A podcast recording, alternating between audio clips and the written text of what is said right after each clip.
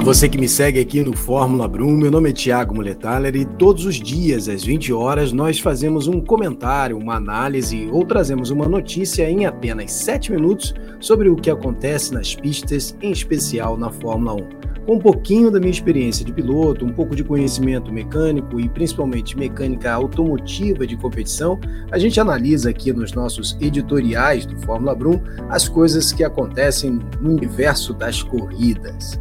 Bom, comentando hoje sobre a notícia de que Lewis Hamilton e George Russell teriam avisado a Mercedes com relação aos problemas eventuais do W14, o carro da equipe, para a temporada 2023 na Fórmula 1. Por ocasião de uma participação no podcast Checkered Flag da BBC, Lewis Hamilton disse que avisou a equipe com relação aos eventuais problemas, especificando que acarretariam diversos comportamentos ruins para o carro em relação ao balanço do mesmo. Balanço do carro nada mais é do que o comportamento da distribuição do peso do carro no seu movimento dinâmico. Explicando de uma forma mais simples, não se trata do peso do carro apenas apoiado sobre os seus quatro pneus, mas o comportamento do carro quando freia, quando acelera, quando contorna uma curva e há uma transferência de peso dependendo do movimento do carro.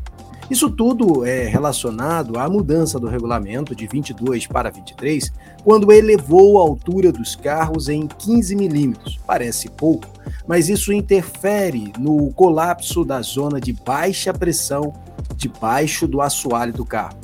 Nós já temos explicado aqui no nosso editorial como funciona o chamado efeito solo, introduzido na Fórmula 1 novamente em 2022, mas que já existiu na categoria desde 78 até 82.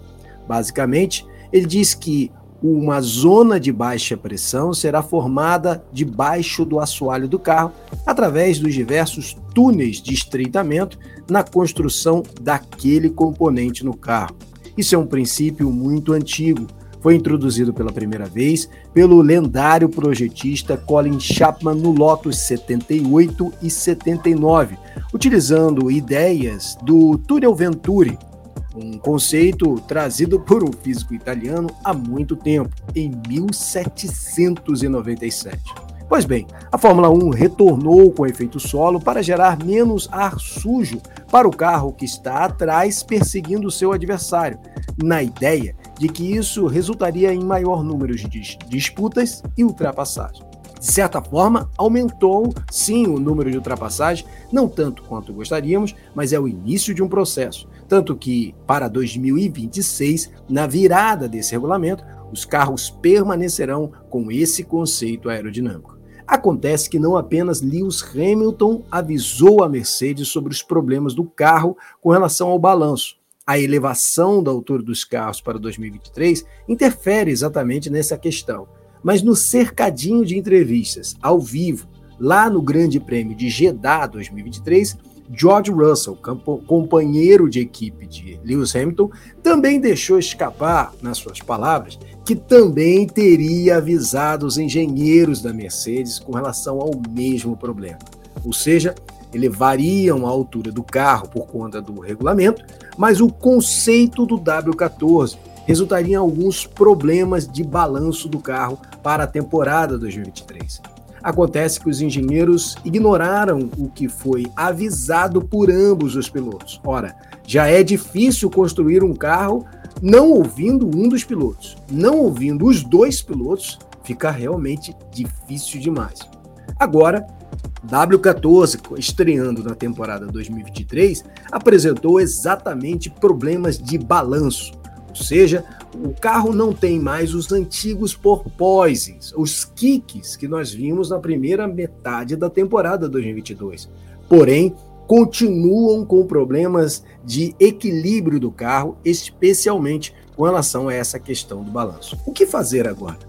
Bom, a equipe Mercedes, na temporada 2022, quando teve o problema de porpoise na primeira metade, a partir da segunda metade da temporada 22, conseguiu equilibrar o carro e, além dos pódios que vinha já conquistando, chegou a fazer a pole position com o George Russell na Hungria e a dobradinha com a vitória de Russell e o segundo colocado de Hamilton em Interlagos.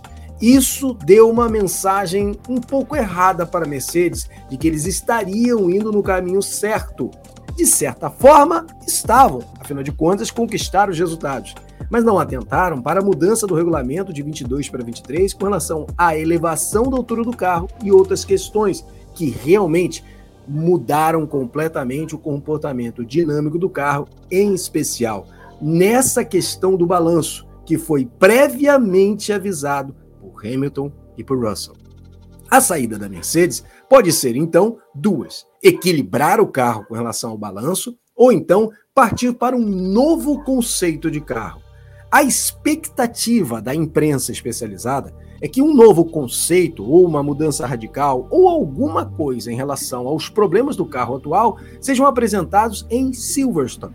Por que Silverstone? Nós já temos dito em alguns editoriais que algumas pistas contêm o maior volume de dados na história da Fórmula 1, como o Grande Prêmio de Barcelona, onde testes de pré-temporada são realizados há muito tempo, mas também Silverstone, talvez a pista onde mais se disputou corridas na história da Fórmula 1, além de Mônaco. Portanto, as equipes possuem diversos e variados dados de telemetria e informações sobre o comportamento dos carros naquela pista, o suficientes para, numa avaliação de que se o W14 funcionou, ali seria o caso de testar as melhorias.